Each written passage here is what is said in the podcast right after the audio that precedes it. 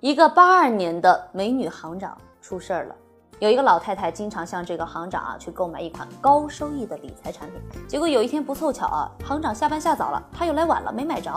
老太太心里很着急啊，赶紧打了一个电话给总行，结果这一问才知道啊，自己买了一款假的理财产品，甚至直接捅破了一个涉案资金将近三十亿的银行飞单大案。那像这样一位美女行长，正是民生银行航天桥支行的张颖。张颖年纪轻轻的就带领着支行将他们的金融资产直接排名到了全国第一，本该前途是一片星辰大海，却陷入到了这样子的致命诱惑当中。张颖自己是偷偷的向高尔夫俱乐部的钻石级客户销售一款理财产品，说咱们这个年化收益率高达百分之八点四，当然实际上比这还要高，还说了咱们这个保本保息。但是却令人意想不到的是，这款理财产品它压根就不存在。张颖是直接就绕开了总行。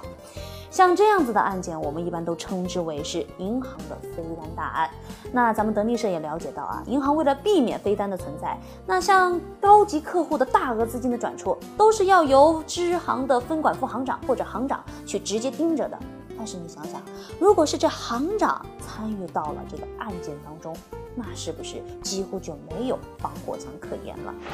我以为酒一口一口喝，路一步一步走，步子迈大了，咔，容易扯着蛋。在郭树清上任之后，那是重点整治银行业里的乱象。四月七号发布了一个通知，说要重点整治飞单啊，像萝卜章这样子的事件。可就在这个档口啊，张颖是硬生生撞上了郭树清新政的枪口。在他铤而走险的背后，隐藏的就是飞单的巨大诱惑。现在先不管这个飞单的资金究竟到哪去了，这中间有一个套路。那就是他们利用的是投资者的贪婪心理和信息的不对称，让啊这个资金直接是游离在了银行风控体系之外，为他们去谋取私利。那么像这样子的一个巨大诱惑背后，肯定是有巨大的风险。现任的证监会主席刘士余在他掌舵农行的时候，他的手下竟然有人把这个票据给换成了一捆大报纸，让将近四十亿的资金是直接流向了股市。这让刘士余是非常的生气啊，于是在他上任之后，那是重点整治股市里的违规资金。那么像民生银行这样子的飞单啊，只是整个银行体系漏洞和腐败的个案体系。那我们想一想，在整个系统里，究竟又有多少资金是游离在风控之外的？而一旦引爆之后，又会引起怎样的系统性的风险？